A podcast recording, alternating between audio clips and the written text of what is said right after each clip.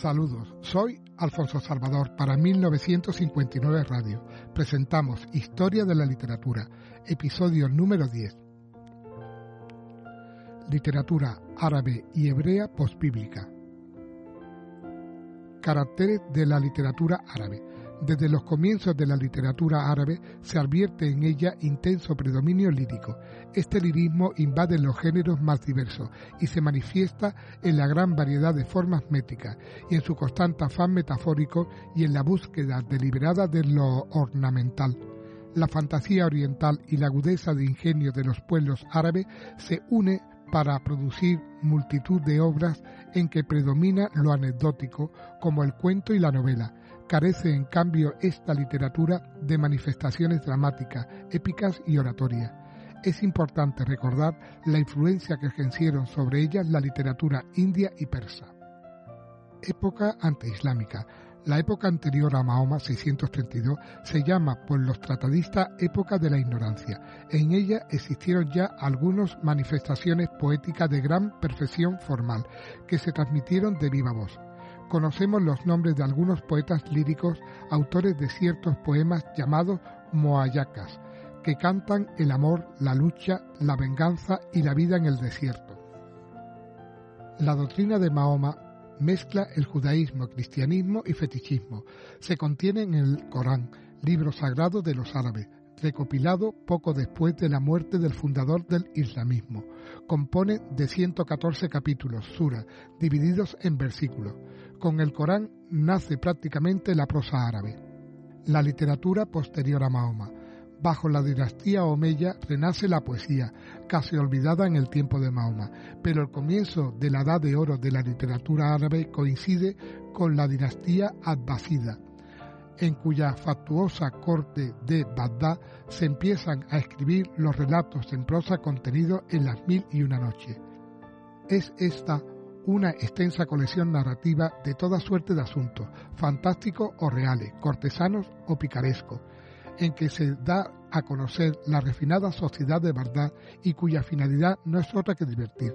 Los cuentos proceden de diversas fuentes, principalmente persas.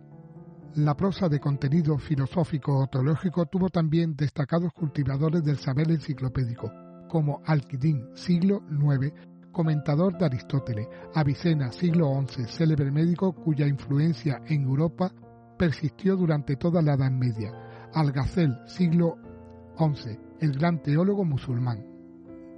Literatura arábigo-española, la poesía, la cultura musulmana alcanzó en España su máximo esplendor y se desarrolló con caracteres propios. En la época del califato cordobés, con la independencia política, se produce también la cultura, que alcanza su culminación con los reyes de Taifa. La poesía árabe, refinada y artificiosa, acentúa su brillantez y sonoridad en el suelo español. Entre los poetas más notables se cuenta a Ben siglo XI, filósofo y poeta, autor del Collar de las Palomas, bello y original libro en prosa y verso acerca del amor y de los enamorados. El rey de Sevilla, Amotamid, siglo XI, que prisionero en Marruecos cantó su soledad en elegía de exquisito lirismo. Y Abul Beka, siglo XIII, de Ronda, autor de una sentida elegía por la pérdida de Córdoba y Sevilla. La poesía de tipo popular se encuentra representada en el cancionero de Abén Guzmán, donde se utiliza la estrofa llamada cegel, de gran influjo en la lírica europea. La prosa. El cultivo de la prosa científica logró en España un desarrollo superior aún al de la poesía. Los grandes representantes de la filosofía árabe Aben Pasé, siglo XII, de Zaragoza, comentarista de Aristóteles y autor de El régimen del solitario, obra de inspiración platónica que influyó poderosamente en el pensamiento medieval. Abentofail, siglo XII, de Guadí, autor de la novela conocida con el nombre de El filósofo autodidacto, en que trata de mostrar la armonía entre la razón y la fe. El argumento se basa en un cuento árabe, utilizado según parece por Gracián en el siglo XVII para escribir la primera parte de El Criticón.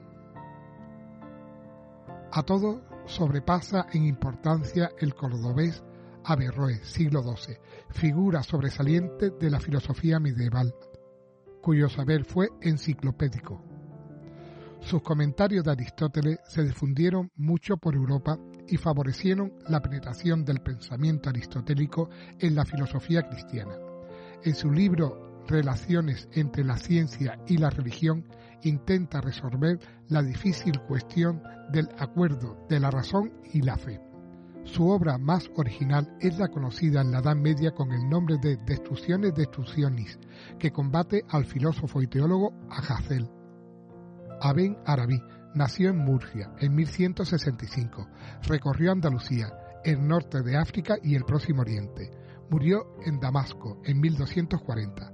Su libro fundamental se conoce con el nombre de Revelaciones de la Meca. Aben Arabí es el representante principal de las tendencias místicas en el islamismo. Es enorme su trascendencia dentro del misticismo musulmán y se advierte también su huella en la obra de Raimundo Lulio y de Dante. Literatura hebrea postbíblica.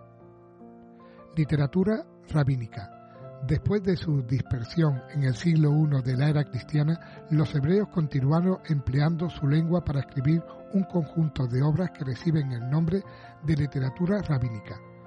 Llámese así por ser obra de los rabinos o maestros hebreos.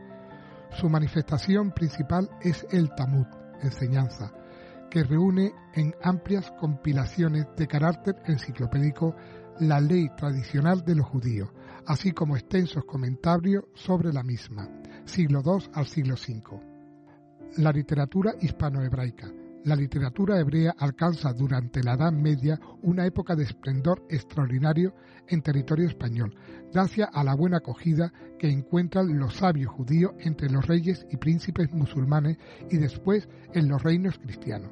Los hebreos, además de su propia lengua, emplearon también el árabe y aún el romance, y no se limitaron a comentarios de la Sagrada Escritura, sino que cultivaron con éxito la poesía lírica o trataron en prosa los más variados temas científicos. Salomón ben Gavirol, siglo XI, llamado Avicerrón, por los escolásticos, poeta y filósofo neoplatónico, fue natural de Málaga y vivió algún tiempo en la corte mora de Zaragoza y Granada. Sus mejores obras es La Corona Real, poema sagrado de inspiración bíblica.